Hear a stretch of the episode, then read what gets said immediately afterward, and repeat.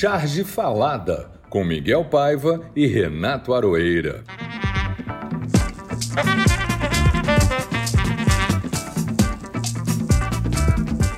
Olá, pessoal. Está no ar o Charge Falada de número 49, quase 50.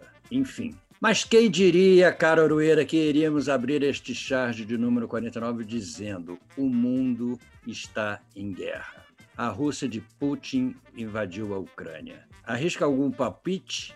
Eu prefiro assistir assustado porque, como diz o Lula, o mundo não precisa de guerra. Aliás, nunca precisou. Como pacifista radical, digo que o mundo precisa de comida, educação, saúde, vacina e arte, diria Arnaldo Antunes. O resto é luta pelo poder. Espero que dure pouco e possamos retomar esse caminho tortuoso da vida que não facilita na dica de nada. Enquanto isso, nos divertimos e criticamos, que é o que sabemos fazer de melhor. Tá russo na Ucrânia, Aroeira. Miguel, desde que eu estou na charge, eu já cobri muitas guerras. Comecei no finalzinho da Guerra do Vietnã e segui daí. Nesse período, os russos invadiram a Tchecoslováquia, o Afeganistão, a Crimeia, agora a Ucrânia. Os norte-americanos, ou como muita gente prefere, estadunidenses, e num caso ou no outro você pode ler a OTAN, invadiram durante e logo após o Vietnã, a República Dominicana, Granada, o Panamá, o Kuwait, o Iraque, a Iugoslávia, a Bósnia e o Iraque outra vez. Pela minha contagem aqui, está 9 a 4 para o Ocidente cristão, mas pode estar 9 a 5 também, porque. goleada, goleada. É uma goleada, mas ainda dá para recuperar. A Rússia hoje em dia, potência, ainda dá para recuperar. Mas 9 a 4 para o Ocidente cristão democrata Olha, Miguel, como você, o Lula também acredita que o mundo precisa de comida, educação, saúde, vacina e arte, e eu também, não de guerra. Mas potências não ligam para isso, claro. Sinceramente, eu já estou meio cansado da hegemonia terrivelmente pesada dos Estados Unidos da América. É pesada, exaustiva, grosseira, muito para o medíocre, embora tenha dado para a gente coisas como o jazz ou Hollywood, que é sempre um deleite para os olhos, ela nos deu uma quantidade de problema, invasão, crise, guerra e escambau. E agora, eu acho que já deu. Eu não gosto desse tipo de coisa, do mundo sentado debaixo de potências. Mas nós estamos assistindo uma mudança de paradigma e, no momento, eu acho que a Rússia e a China hoje são maiores em muitos aspectos do que foram no século XX e são cada vez maiores também do que os Estados Unidos são hoje em alguns aspectos, em muitos, aliás. A China, por exemplo, deve ultrapassar a economia americana, se já não o fez, por agora. Não é muito tempo daqui, não. Se já não aconteceu, em muitos aspectos, já passou também. Nós estamos vivendo uma mudança de paradigma, mudança de tempo, mudança de titularidade, mudança de número de telefone. E nesses períodos, Miguel, é sempre um período difícil. São os tais tempos interessantes da maldição chinesa e você vive em tempos interessantes, mas os nossos são interessantíssimos. O fascinante dessa maldição é isso. Os tempos interessantes são ótimos para você ler sobre eles, fazer filmes a respeito e, e escambau. Mas para viver neles é um angu de caroço. É, é um de caroço mesmo, e eu fico mais espantado. Quer dizer, é claro que nessa história, quando os poderosos jogam seu xadrez particular, quem paga é o povo, né? o povo que está vivendo todos os sofrimentos da guerra e tudo mais. As imagens são, são terríveis. Agora, é, é impressionante, a gente está acostumado já com essa com essa narrativa da demonização. Né? É. O, que o, Putin, o que o Putin fez é, é, inaceitável, não há a menor dúvida. Ele é um. Ele é. Ninguém sabe exatamente o que ele é, entendeu? Mas eu não confio. Mas, ao mesmo tempo, essa demonização da, da Rússia. Hoje eu, eu ouvi uma jornalista dizer que a Ucrânia era um país democrático e liberal. caixinhos dourados. É, exatamente. Caixinhos dourados. É inacreditável, entendeu? Essa deturpação para transformar. Ontem, o, o Jorge Pontual, a Globo News, interrompeu um analista histórico que estava fazendo uma análise histórica para ele entrar esbaforido, chamando a Rússia de tudo. Quer dizer. Sim, mas eu quero. A coisa é muito mais confusa. É muito melhor a gente ficar quieto. Quero lembrar uma coisa. É, na África, nós tivemos há alguns meses aí um golpe, uma revolução, um montão de situações de tensão. E eu vi que até agora se contabiliza a morte de 140 pessoas na Ucrânia. É terrível sempre as imagens de destruição, mas a gente conhece as imagens de destruição e a quantidade de mortos que acontece em outros lugares do mundo. De novo, o eurocentrismo. Enquanto é na Europa, corre para lá, é assim, é, o pessoal correndo em círculos e gritando: corram para as montanhas, corram para as montanhas. Mas se é na África ou em algum país da América Latina, eles não ligam de fazer isso. Então, por isso que eu fiz aquela, aquele comentário sobre a quantidade de vezes que os americanos foram parar no outro lado do mundo para resolver o problema deles. Invadir países é um negócio péssimo. Invadir países quando você está se defendendo de algum outro não é bom também não, é muito ruim. Mas, de certa forma, a pressão americana provocou essa situação de tensão. Alguém imaginava que Putin reagiria de outra forma? Vamos lembrar que a Rússia não, tá, não mudou de cara. A Rússia é exatamente isso há 250 para 300 anos. É, essa tendência, esse complexo de, de czar. Você quer provocar aquele urso? Provoca. Não é complexo, eles têm um território gigantesco, são a potência mundial. Pensa bem, os americanos nunca toleraram isso também, não? A crise de Cuba, por exemplo, a crise dos mísseis de Cuba, é uma estupidez. Só que até agora, o Putin ainda não fez a Baía dos Porcos. E realmente, vou te falar um negócio, uma daquelas bobagens que se passa. Eu queria só lembrar uma curiosidade meio dramática, que é o seguinte: esse presidente da Ucrânia, quando estava em campanha, tem um vídeo dele com duas metralhadoras dando tiro no Congresso. Parlamento. Entendeu? Então, ele é, eu me lembrei, eu me lembrei aqui do nosso Brasil, dos nossos políticos no governo hoje, eu fiquei um pouco preocupado com isso. Mas, enfim, eles que são russos que se entendam. Este e outros assuntos que marcaram a semana foram registrados pelos chargistas de todo o Brasil e serão tema no Charge Falado. Mas atenção, lembro a vocês que já estamos no Catarse, estamos lá desde a semana passada. Nosso programa depende do apoio de, de vocês. Apareçam por lá no site do Catarse e procure pelo Charge Falada. Aí é só escolher que assinatura vocês vão, vão fazer, né? A que prêmios, você, que prêmios vocês vão ganhar. É moleza. catarse.me e depois Charge Falada. A frase falada esquecendo um pouco a Rússia, mas ao mesmo tempo não. a minha frase falada é do nosso querido presidente Jair Bolsonaro. É a seguinte, falando sobre as eleições e sobre a possibilidade de perdê-las. Se Deus me colocou lá, só Deus pode me tirar. Jair Messias Bolsonaro. A minha frase eu tirei de Mateus 7, 7, 8. Peça e lhe será dado. Se ele insiste. É isso aí, estamos bem bíblicos hoje. Vamos em frente. Se o Messias está pedindo para sair, Deus é o técnico. Ele colocou ele para tirar mesmo. Exatamente. Bom, vamos ao nosso convidado, Aroeira, que ele é todo seu. Olha, o nosso convidado de hoje é o genial Amorim.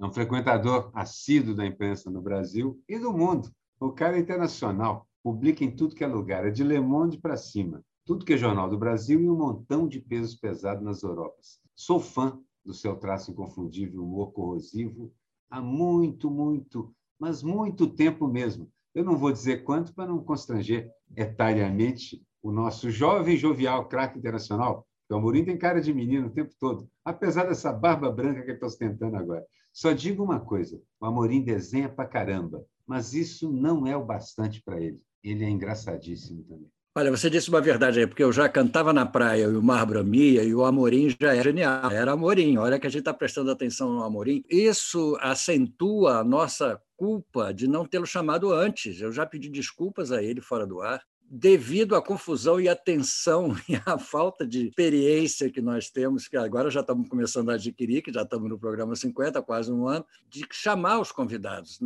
Vai chegando perto, a gente começa a ficar apavorado, entendeu? E o Amorim estava aqui quicando a bola na nossa frente esse tempo todo e nós esquecemos. Mas o Amorim, é, o Chás Falada, é, é, pede desculpas e conclama o Amorim a dizer suas palavras e bem-vindo seja.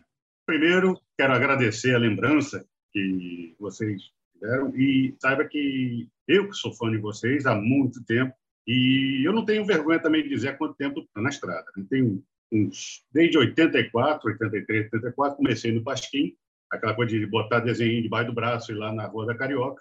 E sempre, e sempre é aquela coisa, você é uma, uma profissão que você não tem professor, não tem faculdade, ainda bem. Então, você, para começar, você tem que é, ver o que, que o pessoal, que já começou um pouquinho mais cedo, estava fazendo na época. Certamente acompanhava o trabalho do Miguel e do Aroeira, e uma porção de gente, e, e, e trabalhar no Pasquim foi foi uma, uma assim, quase um presentaço, né? Eu cheguei até a conviver com o Nasser, conversava, conversava não, eu escutava ele falando que não dava para conversar porque ele é só ele falava porque ele não escutava direito. Então isso é uma coisa que você, esse pessoal hoje está começando, tem essa dificuldade. Você não, não tromba com, com, outros cartunistas num, num evento, numa festa, num, numa reunião. Então eu, eu eu eu me acho assim um, não vou dizer um felizado, também me apoiei bastante, mas eu tive grandes, é, grandes professores no, no, no, meu caminho. E estou nisso há muito tempo, né?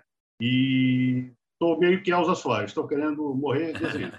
Né? Desenhando eu concordo, morrer não, morrer deixa para lá, deixa... Não, lá por 120 eu acho que já está na hora, né? Também tem que deixar espaço para os mais novos, né?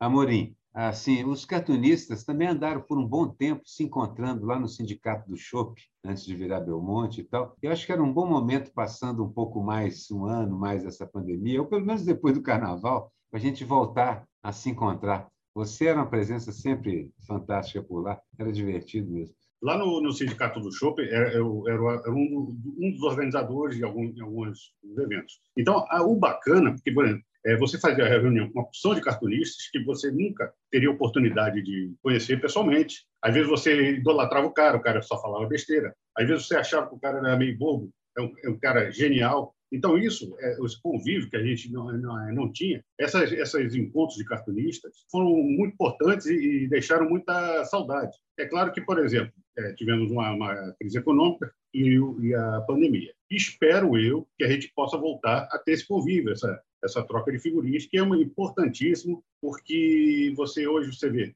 é uma categoria, infelizmente, não muito unida, mas não unida assim a todo mundo ter o mesmo pensamento, não. É que simplesmente o pessoal não se respeita, você trabalha com vaidades, então, mas eu sou também sou um felizado porque eu tenho amigos muito fiéis e me respeitam, eu respeito muita gente. Então, é importante essa coisa do, do encontro de cartunistas, né? É, é, como se fosse assim, uma, uma faculdade do, do, do, humor para a gente mais nova, para os velhos. E tem muita gente, por exemplo, um, um que fazia muita presença, que sempre aparecia, era o Adail. Adail que, era um, que era um baita de um cartunista, engraçadíssimo, né? gente da melhor qualidade. É, exatamente. É, né? era muito... é, todo mundo aqui conhece o Adail, era assim, uma grande perda. Né? Então ele era assim figurinha carimbada nesses encontros, né? E de muita gente que assim a gente vai perdendo contato, né? Mas viu, Amorim, eu acho que essa isso que você falou aí de que, que os cartunistas são muito desunidos, isso, isso era no passado. E eu acho que o Charles Falada está aqui para isso, para acabar com essa história, entendeu? Nós chamamos todos, é, elogiamos todos, isso, somos todos uma grande panelinha. Entendeu? Isso aí.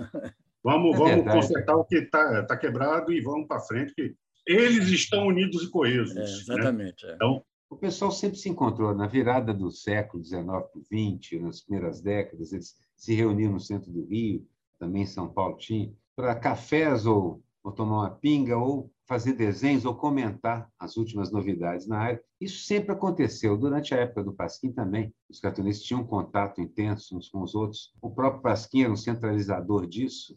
A redação sempre, era muito animada, né? A redação era muito animada. A verdade é que quando você trabalha sozinho, o cartunista trabalha sozinho, é claro que é, é, é solitário, né? ele senta na prancheta e desenha, desenha, desenha. De vez em quando a gente encontra e se surpreende ao ver como as pessoas são de verdade, para o bem e para o mal. Às vezes se assusta, às vezes fica maravilhado. Mas eu, hoje em dia, eu sou um cara que entendo tudo praticamente e compreendo cada maneira estranha de ser. Gente que trabalha sozinha é assim mesmo.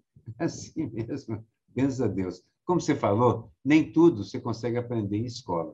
Eu acho que seria bom haver nas escolas de belas artes disciplinas ligadas a essa tarefa complexa que é o cartunismo em geral. Quer dizer, história do cartoon, da charte, as várias técnicas empregadas, desde colagem até desenho nas faculdades. Seria é, porque não é só a parte artística, você tem que formar o cartunista como cidadão, como Sim, um, uh, né? Isso, assim, qualquer artista precisa ser formado como cidadão, como diz a Nina Simone, né? É, a ideia de que você, de que você possa não olhar para o que está acontecendo em volta é absurda. A gente não é uma ilha. Nem o cartunista que trabalha sozinho é uma ilha, na é verdade. Ele se conecta ali. Como no caso de qualquer arte, o cartoon só se realiza mesmo quando ele é visto. Alguém vê aquilo e compreende a piada, a ideia. Então, assim, acho bom encontrar sempre os colegas porque diminui as arestas. Essa é, é é, é, a grande coisa. Diminui muito as arestas. E o Charles Falado é importantíssimo para isso.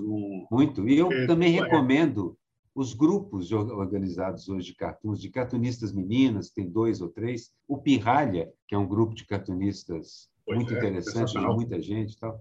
É, é bom voltar a ter isso. E aquela coisa, assim, todos, todos nós aqui, é, estamos aqui nessa conversa, é, sempre tivemos essa dificuldade quando começamos. Assim, como é que o cara faz aquele desenho? Aparece pequenininho no jornal, né? Então a gente, é, quando quando eu descobri que o pessoal usava aquela pena de nanquim, eu achei assim uma descobri a roda, assim, altíssima tecnologia. O cara pega uma, uma pena de nanquim e mergulha no, no vidro, né?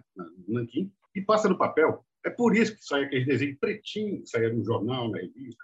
Ah, que maravilha! Um novo mundo se descortinou à minha frente. Então, essa, esse pessoal tá, tá, é, que vai para a mídia digital é, é, é, o mesmo, vamos dizer assim, o mesmo desbunde, né? Assim, sensacional, maravilhoso. Mas, mas nós que somos é, jovens há mais tempo, já sabemos como é que é isso.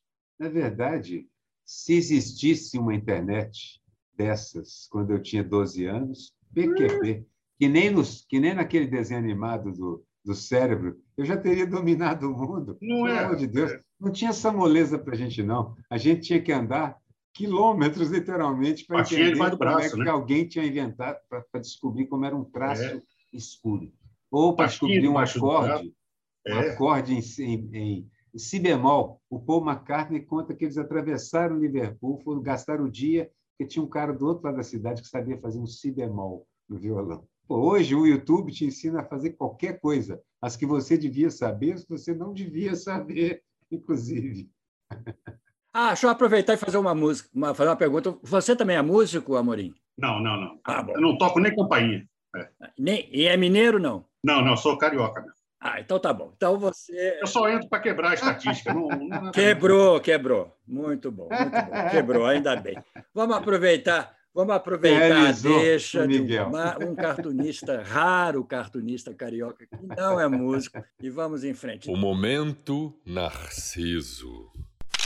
Então, assim, o que eu fiz, o que eu escolhi, foi um desenho danado e difícil de fazer. Eu fiz um desenho que é o, o Putin, o Biden e o presidente chinês, o Xi. E, ah, bom, não vou tentar pronunciar o nome dele aqui. O presidente Xi Jinping. Xi Jinping. O Xi Jinping, esse trava-língua, abraçando o Biden. Um desenho complexo porque um dos, bra um dos braços do Putin passa em volta do pescoço do Biden, um dos braços do Xi Jinping passa em volta do pescoço do Biden e ambos seguram os braços na frente no famoso mata-leão. Mas o que eles estão dizendo, eles ladeando o Biden, é o seguinte: saudade do Xi Jinping, dê cá um abraço. E o outro responde: bem apertado, queridão, bem apertado. E puxam. E, é claro, no desenho, o Biden está completamente roxo o que é o que está acontecendo, eu acho.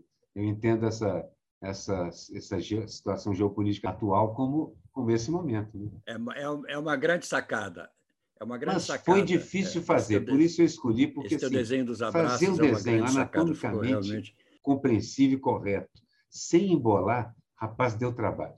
Deu trabalho. E o, e o Biden roxo está tá ótimo. O Biden roxo.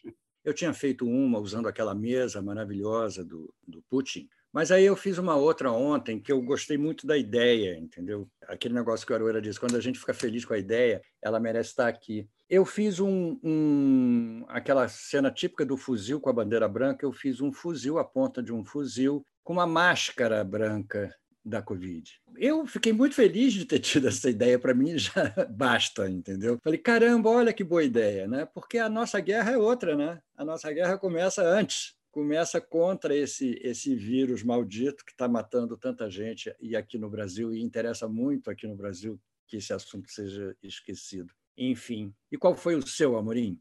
Eu fiz essa semana, não tem como fugir da, da, da guerra da Ucrânia, né? E eu fiz o Putin e o Biden, o Biden numa montanha russa. Só que a montanha russa tem altos e baixos, mas desde o começo da charge, que foram várias, várias, várias imagens, ele já falando que ia invadir a Ucrânia desde o começo. Lá em cima, fala, vou invadir a Ucrânia. Lá embaixo, vou invadir, vou invadir. Altos e baixos que não, não tiveram altos e baixos. Mas eu gostei mais da, da dessa charge, que deu um trabalhão para fazer a montanha russa. É, imagino. Eu vi o desenho. Eu vi o desenho, realmente. É. Aquilo ali eu gostei assim, isso aqui, se eu, se eu fosse construir a, a ponte, cairia. Mas uma Eu, eu tá hesito né? para desenhar montanhas russas por causa daquele, da, daquela quantidade de estaca que a porcaria É, precisa. é. Você tem que fazer, começar na sexta. Exatamente, dá trabalho mesmo. Dá O Amorim compreendeu exatamente o meu objetivo ao, ao colocar minha charge. É, Deu um trabalho danado, eu tenho que deixar essa charge como uma charge um especial. trabalho. Eu, eu, por exemplo, eu, por exemplo, gosto de desenhar janelas de alumínio, aquelas esquadrias, toda bacana. Eu não sou, eu não sou desenhista técnico, mas porque é tão difícil que às vezes quando eu vou ver já estou quase duas horas desenhando a janela. Eu já gosto de fazer aquelas de veneziana, aquelas eu adoro. É, pois é. Verde, aquelas janelas Pois olha, verdes. o que eu mais veneziana. gostava de desenhar, É. especialmente quando eu usava muita pena de nanquim, de nanquim era basculante de banheiro. Adorava Ah, fazer isso é uma basculante. delícia É, também. rapaz, É é maravilhoso. É maravilhoso. É, porque assim, tu vai olhar os Não, detalhes. sim, a maneira Ninguém- como, ninguém tá como ele, ele gira e, e se- e entra dentro do quadro de vidro. É, Isso é coisa para desenhista mesmo. Não, porta, É, porta, no- parede, aquelas paredes que tinham aquela divisão no meio, assim, a altura a 1,80m, tinha uma, um friso, embaixo era uma cor e em cima era outra, e tinha a porta ao É, lado. ladrilho até metade. Foi né? isso, banheiro, é desenhar assim. banheiro, desenhar banheiro é um espetáculo, adoro desenhar, fico fazendo aquilo. Bar da Lagoa. Isso não está em manual nenhum, né? Exatamente, é muito bom. A charge do coleguinha que viralizou.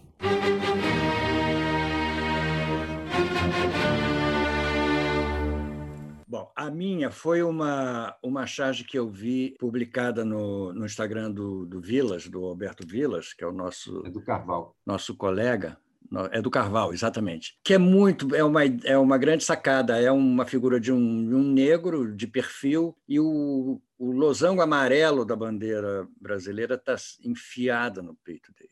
E o Carval é um craque nessas, nesses logocharges, entendeu? Ele faz charges que são é, é, verdadeiros logotipos, entendeu? E essa é realmente é, fantástica. Eu queria dar meus parabéns pessoalmente ao Carval. O Carval já, já teve aqui, nosso velho Eu conhecido. posso completar aí, Miguel? Muito bonito. Sim, elegante o uso do Carval de cores chapadas. É, exatamente. E é como você falou, charge logotipo, porque ela é, ela economiza o traço, ela, ele reduz. Dá para ver que ele começa desenhando e tal e vai retirando coisas até ela ficar da forma mais É, sintética. e ela ficou de uma simplicidade extraordinária. simples e muito extraordinária.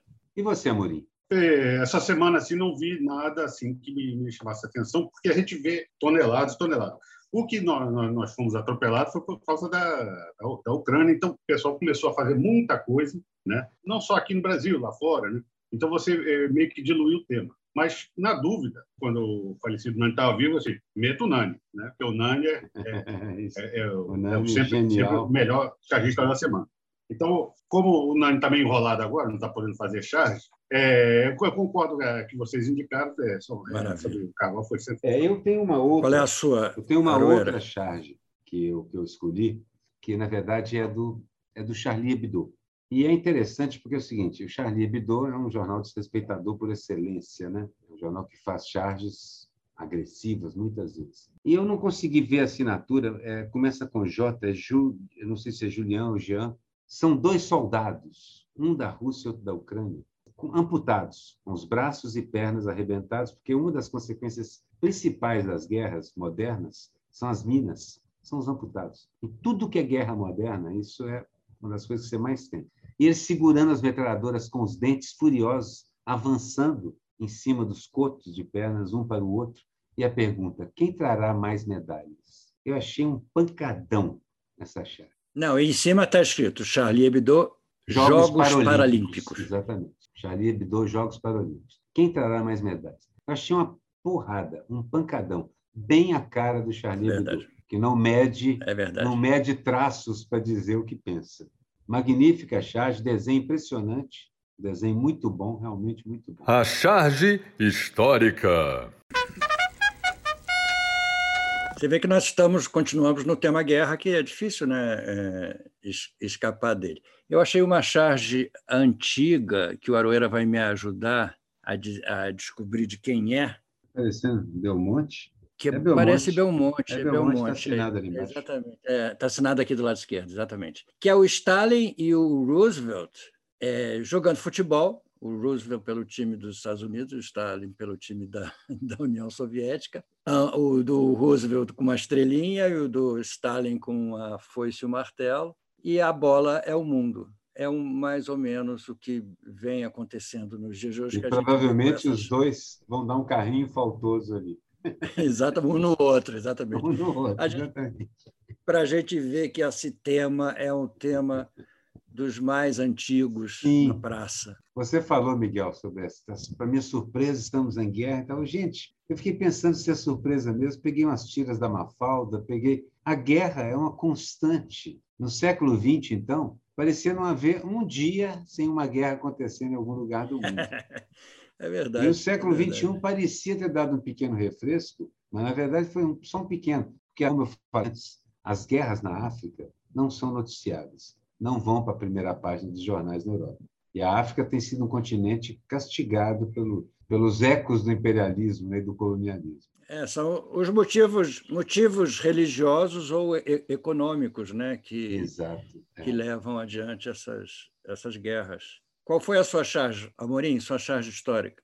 É, coincidiu com a, com a sua também, falando sobre a guerra. É uma charge do J. Carlos, sou fãzoca, Tiete, macaca de auditório do J. Carlos, sempre fui, que é o Roosevelt, o Churchill, assim, confabulando, enquanto o Stalin estava assim, naquela reunião lá de. Então, os, os dois estavam confabulando marotamente, enquanto o Stalin estava com aquela cara de bobo, que não estava percebendo nada, um desenho maravilhoso, né?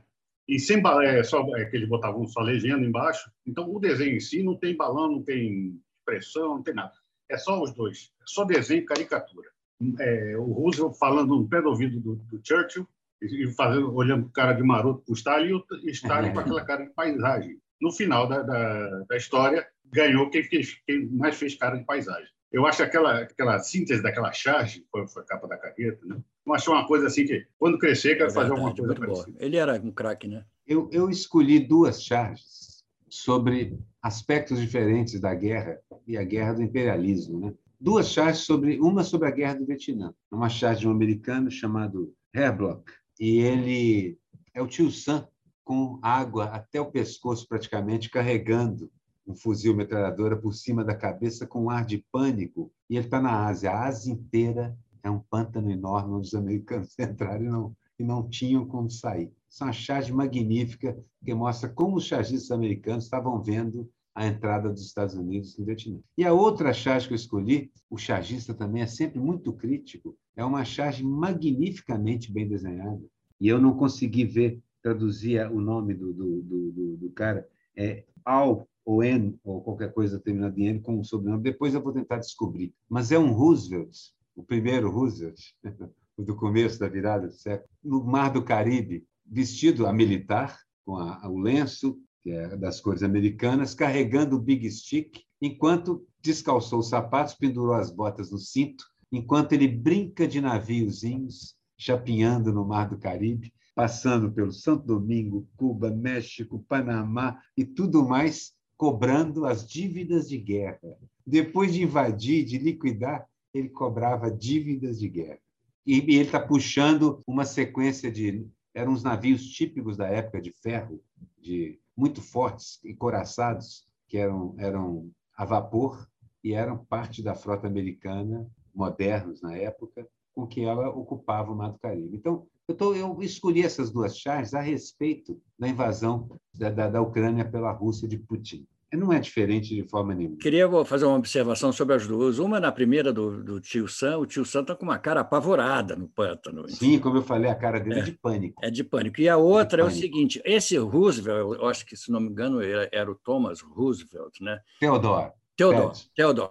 Exato. Ele gostava muito de viajar, ele veio ao Brasil, ele teve numa excursão pela Caçou Amazônia. Aqui. Exatamente. Ele era aventureiro. O que ele conseguisse tomar conta, fincar a bandeira, ele fincava, entendeu? É o que ele fez. E ele é o inventor da, de uma teoria, uma tese geopolítica, que é o Big Stick. Fale manso, fale suave, mas tenha um grande pau na mão, um grande cacetete na mão. Para caso não, não concordem comigo, vai o. Essa, e tem sido a política americana desde o final do século XIX tem sido, quando eles começaram a expansão imperialista deles. O que não teve a menor graça.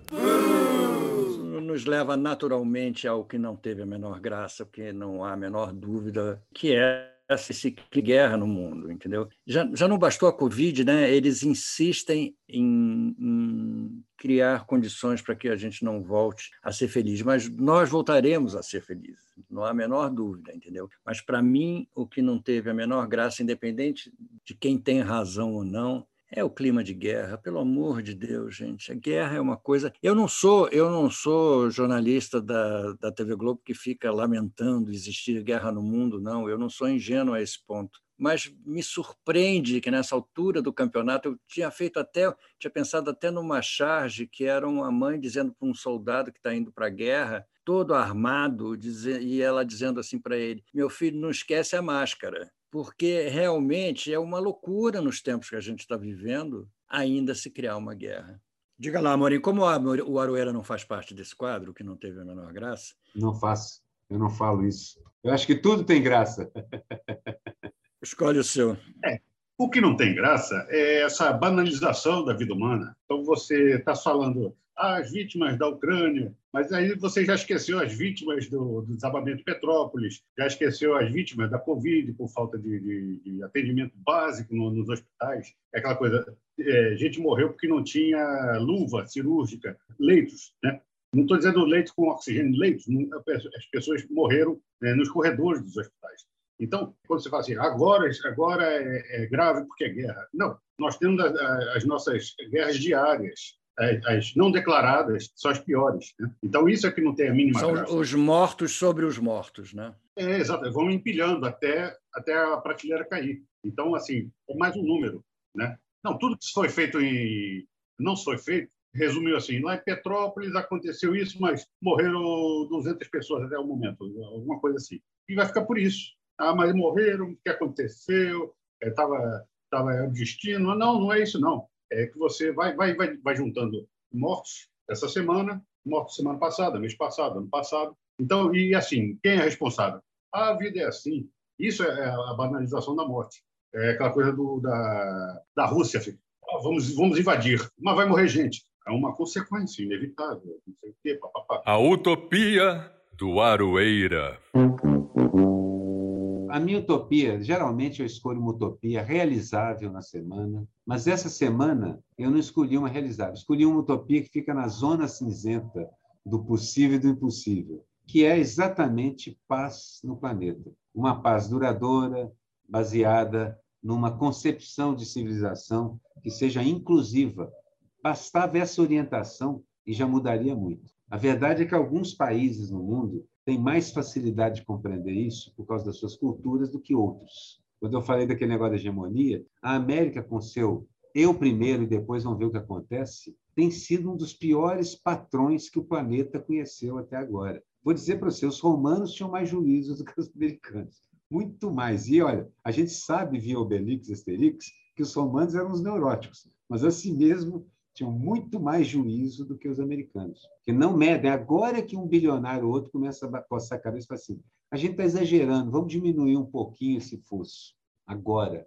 E a Europa, gente, a Europa não está. A Europa está pagando os 200 anos em que ela sentou em cima do planeta com vontade, colonizou à vontade, sem o menor pejo. Esse é um problema. E minha, o que eu acho é que, seguinte, por outro lado, o europeu costuma ter um sentimento de culpa por isso. Então, acho que essa crise dos refugiados, gigantesca, que já dura décadas, vai acabar tendo uma solução, porque o europeu, pela filosofia e por muita cultura que eles roubaram do planeta como um todo, eles vão acabar tendo que aceitar isso. Mas os gringos, pô, o tio Sam dificilmente consegue compreender o outro. Não é o caso deles. Prefiro, honestamente, russos e chineses são mais capazes de entender o outro do que, do que esses gringos chato pra caramba. O bundão da vez. Amorim, você tem o direito de escolher o seu bundão da semana. Diga lá. Ah, é. Pode escolher qualquer um, pode, qualquer um, a escolha é livre. Ah, eu acho que é sempre o, o vosso presidente. O né? vosso, Porque, assim, nosso, é um cara que já está preparado. Meu o deles. É. deles. É, o deles lá. O meu que não é. Não, realmente. Então, é, o cara já está preparado para isso. Então, assim, ele, a vida dele é o conflito. Se está tá todo mundo calado, assim, tá tomando café na, na cozinha, ele vai lá e fala uma besteira para botar todo mundo brigando para ir embora. Então, é um cara que respira conflito. E o pessoal se ilude, assim, ele não, está trabalhando, está combatendo. Não, é só besteira, só factoide. E às vezes você, numa charge, você alimenta esses factóides. Às vezes ele fala uma besteira proposital e, e nós chargistas, consciente ou inconscientemente, acabam, acabamos dando eco. Né? Conscientemente. Né? Vai falar uma besteira lá qualquer. Conscientemente. É, não, porque eu acho o seguinte: tem, tem que ele fala, eu resisto, eu falo, não vou falar sobre isso, eu não posso não falar. Eu não posso é, não mas falar. acaba, acaba mas, fazendo. Mas eu não acho né? que faça, não, é. sabe, Amorim? Porque é aquela tática dele. Aliás, desde que a gente começou a fazer programa, né, Miguel, que eu falo isso, eu não acho que desvia atenção por uma razão. É como tentar desviar a atenção. Dizer o seguinte: olha, eu vou fazer uma coisa bem idiota para que as pessoas não percebam que eu sou um idiota. Porque eu acabei de fazer uma outra coisa idiota logo ali. Na verdade, ele vai. Isso é igual mercúrio no organismo, é cumulativo. Bolsonaro hoje é um maior concurso. E, e, o, departamento, e o ministério que, que mais trabalha nesse governo é o, é o Ministério da Idiotice. né? É, quer dizer, os caras trabalham 24 horas que por é, dia. Né? Que é chefiado pelo Dudu. É chefiado pelo Dudu. É, isso aí. Deixando de falar um pouquinho sobre a guerra, o meu, o meu bundão é o nosso procurador da República, que tá no, joga no mesmo time. É o Aras, que não viu prova de crime nenhum no relatório da CPI da Covid é muita disfarçatez, entendeu? É muita disfarçatez. Ele tem, ele tem a cara de pau, a coragem de vir a público e dizer que não viu crime. Como disse o, o, o Renan e o Randolph, ele tem que dizer, ele tem que absolver os, os culpados para a história, como um procurador-geral que absolveu aqueles culpados tão óbvios e evidentes, mas dizer que não viu prova de crime, realmente Procura, Aras, procura que você acha. Adorei, Miguel, você até ao escrever no roteiro que era o Aras, você escreveu o Araras. Araras, é. Fica muito melhor do que Aras. O Araras não vendo prova de crime. É, o, dedo, o dedo escapa e escreve Araras. O dedo escapou e deu uma verdadeira conotação para aquele é, bundão. É, exatamente. Olha, o meu bundão, esse dessa vez é um, é um personagem desanimado, é o Biden. O Biden caiu em todas as arapucas que o Putin armou para ele nos últimos dois meses, sem exceção. Parecia um desenho animado, parecia Tom Jerry, parecia o Coyote e o Bibi, parecia o Homer Simpson. E ele fica corado. Impressionante, ele não faltou é nenhum. Ele fica corado. Ele começou a gritar, falar muito forte. Eu cheguei a desenhar de cheerleader, torcendo para a Ucrânia, incentivando a Ucrânia a fazer besteira, até que a Ucrânia faz a besteira e pimba. Depois vai voltar lá com o olho roxo e assim, pô, você falou para a gente ir lá na frente? Eu já vi um meme delicioso que é exatamente isso. O Jerry, o ratinho, bate na bunda daquele bulldog com o cacetete. Entrega o cacetete para o Tom. O Tom segura o cacetete e o bulldog, que é a Rússia, chega perto é exatamente Tom, é a Ucrânia. Isso. É exatamente isso. Enfim. Então é o Biden por merecimento, porque se comportou muito mal e o que é pior, Vamos lembrar que o Biden, indo de mal a pior como está, e vai perder agora nas eleições de midterm, vai perder a Câmara para os republicanos, ele está entregando o governo americano na próxima eleição para o Trump, de novo. E é um fascista dos quatro costados, é um esteio para o fascismo mundial. Então, o Biden já está cometendo esse, essa deselegância com o planeta, bancando idiota e facilitando, porque as pesquisas mostram que os americanos acham que ele é um dos principais responsáveis pela escalada dessa estupidez. Pagando mico. O meu é para o Brasil no, no sentido governamental. Né? O Brasil agora fica nessa posição que eu nem discuto, mas por causa da viagem do Bolsonaro e contra a vontade dele, porque ele não tem nem inteligência para isso, ele se posicionou a favor da Rússia, do Putin. Eu não vou, não vou entrar no mérito da questão, mas eu acho que por puro oportunismo, por pura burrice, não era bem o que o Bolsonaro queria. Agora ele está com esse abacaxi no colo, entendeu? E está pagando uma, uma vergonha, pagando um mico internacional, entendeu? Por causa. Só lembrando que ele se apaixonou pelo Putin por causa daquela coisa militar, dos uniformes de campanha e tudo mais e tal. Você vê que ele tem uma atração por isso. O sonho um dele fetiche. é ser o Putin. Imagina. Ele imagina. tem um fetiche com, é, é. com uniforme militar, com armamento, com pistola coisas afins. O seu Aroeira, emenda o seu, porque o seu tem a ver um pouco com. O meu, sim, o meu é o Bolsonaro, mas assim, por um motivo similar, mas ligeiramente diferente. É porque, por conta desse, dessa, dele se gabar de ter. Eu não sei se foi conhecido esse ou não, mas parece que é a paz e tal. Ele agora ele passou, virou um, um personagem de memes. Vi uns quatro ou cinco memes do Bolsonaro tendo que engolir o que falou, tendo que engolir a bobagem que, que anunciou. Inclusive um meme que eu, que eu selecionei para a gente aqui. E o ministro do, do Turismo que afirmou que o, o, Putin não ouviu o Bolsonaro, não, não deu importância ao que o Bolsonaro falou de prevalecer a paz, por isso que ele invadiu a Ucrânia. Ele disse isso seriamente. Putin? Não, o, o... Mas é, é porque provavelmente foi. Não, era, é, é quase uma reunião é. pro forma, só, o, o, burocrático. O tradutor virou para o Putin e falou assim: blá, blá, blá, blá, blá, é o que ele está falando. O Putin, é, eu concordo, isso, deixa eu falar. Blá, blá, blá, blá, blá. Qual foi o seu blá, blá, blá, blá, blá, é, Amorinho, seu pagando o mico da semana? Não, é, é exatamente isso. É sempre, sempre consequência do bundão da, da semana. Porque, é, tem, falando dos memes, né? ele foi lá para é, evitar a Terceira Guerra Mundial. Então, essa aí não é a Terceira Mundial, essa é a Quarta Guerra. É, é a quarta. Porque a Terceira ele evitou. Né? Então, assim, é uma pessoa extremamente assim, capacitada para o fracasso. Né? Então, ele treinou muito a vida toda para, para chegar Estudou para isso. Estudou para isso. Estudou para isso. Ele estudou para isso, para o fracasso. Então, para chegar em momentos básicos, é, qualquer pessoa com um, um mínimo de, de discernimento no mínimo ficaria calada, né? Mas não, ele faz questão mesmo. Estudei muito para falar besteira. Então, Impressionante como eles não têm a menor vergonha, né? a menor pudor. Nada, nada. Nem assim, é, de noite não, não, não cai no não, choro, não, nada. nada disso. De manhã está é, dormindo bem. Né? O meme que viralizou. E acho que eu vou começar, porque tem tudo a ver com o que a gente está falando. Eu me lembro quando um, alguém colocou, postou aquele desenho do aquela montagem do Cristo atrás do, do Bolsonaro. Vai e peça guerra, já fizeram aquela montagem. Alguém usou aquela montagem, embaixo colocou uma montagem do Cristo sentado, com a mão na cabeça, desolado, falou assim: pelo amor de Deus, maluco, que cara incompetente do cara. Você dá um trabalho para ele, olha, que cara incompetente. Era só para isso, é. Exatamente. Já essa, esse meme de Jesus com ele já foi feito quando ele estava internado, que ele estava é, caminhando pelo hospital, colocaram ele de Fizeram braço. Fizeram também. A Regina Duarte botou isso como. É, não como meme, tadinha. É. Mas é aquele negócio, o riso involuntário, o humor involuntário. Né? Eu vou, eu vou, eu vou deixar para o Amorim o último meme, vou dizer o meu, que o meu não tem nada a ver com guerra, não é nem um meme, é uma notícia que eu acho tão patética que virou um meme de um pastor que se revoltou com um novo desenho da Netflix chamado Ciladas do Diabo, entendeu? Eu Puxa achei. Vida. Só que ele não viu. Exatamente. É, ele não deve ter Exatamente. visto. É. E, e, nem pelo próprio título. O título já é, um, já é uma coisa contra o diabo, entendeu? É. Ele se então, revoltou. Ele não, deve ter gostado da série Lúcifer, que também passa. Ah, a Lúcifer, a Lúcifer é, é, é, a favor do diabo. O diabo visto como um personagem é, é positivo. Normal.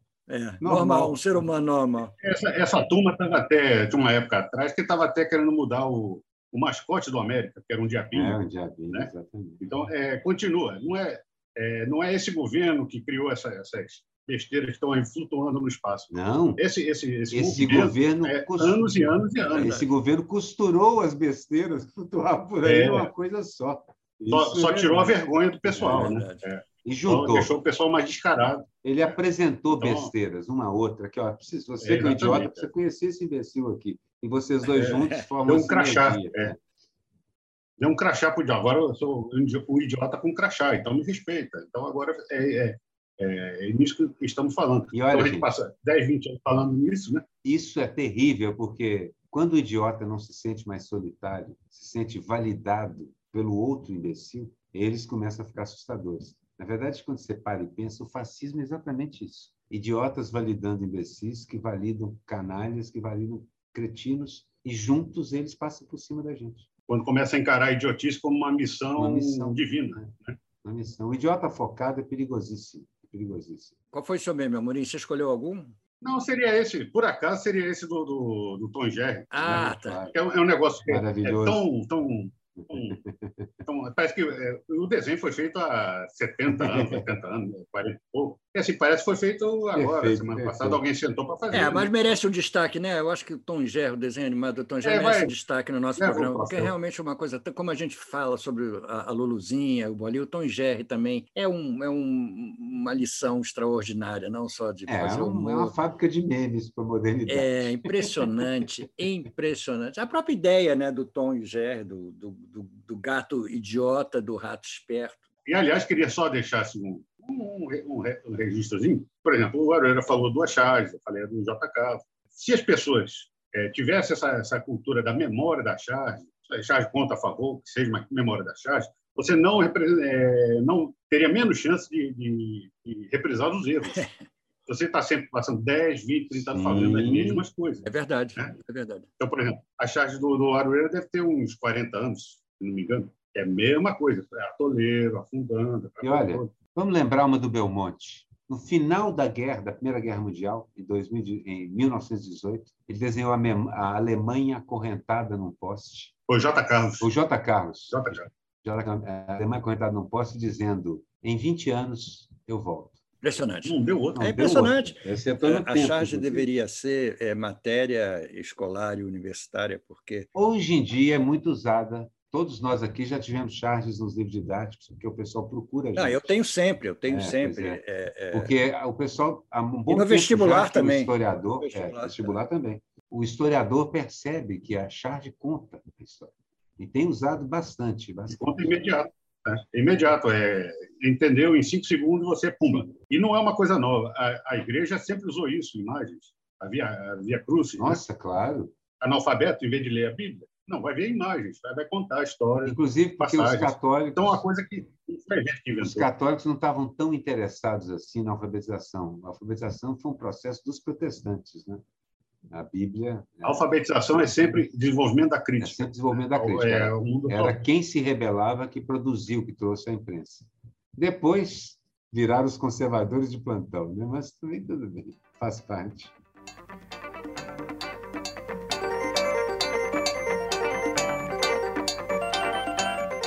Amorim, querido, foi um prazer. O programa chegou ao fim. Ele, uma hora ele ah, acaba.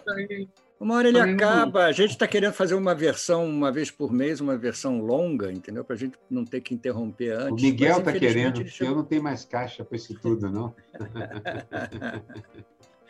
Amorim, a palavra, a palavra é sua.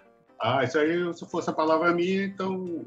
Vou primeiro agradecer ao Miguel e ao Arueira, o Arueira, que lembrou desse humilde aqui, desse sofrido cartunista, mas quero agradecer, acho importantíssimo o trabalho que vocês estão fazendo, e só, esse é só o começo, né? É uma ideia que vai vingar, muita, eh, vai ter ainda muita coisa para ser feita, para ser divulgada, e eu só tenho a agradecer você que está nos escutando, e desculpa qualquer coisa, Imagina. quero saber se vai ter bolo depois. Vai ter uma cerveja. Quando a gente voltar a se encontrar. É, é, ah, sei, vamos, vamos.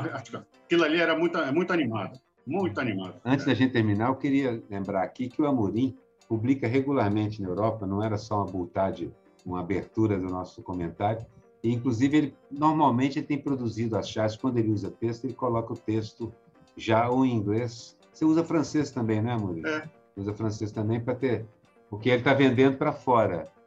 E eu queria te dar os parabéns por isso, Amorim, porque assim, você realmente deu, dobrou um cabo da Boa Esperança aí, porque o Enfio tentou uma vez também trabalhar com sindicatos americanos.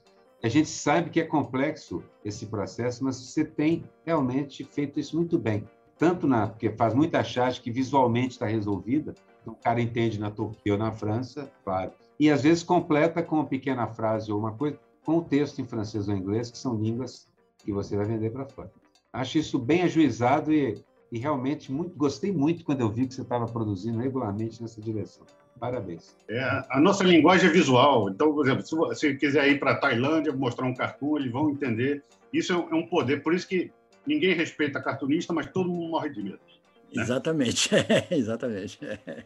É isso aí, gente. Um beijo para todos, foi um prazer imenso. Amorim, Aroeira, todos. Chás Falada é um produto da Rádio Garagem, o estacionamento do seu podcast. Tem a direção do Edson Mauro e a edição final da agência Miragem. Um beijo e até o próximo programa número 50. Festejaremos, traremos bolinho.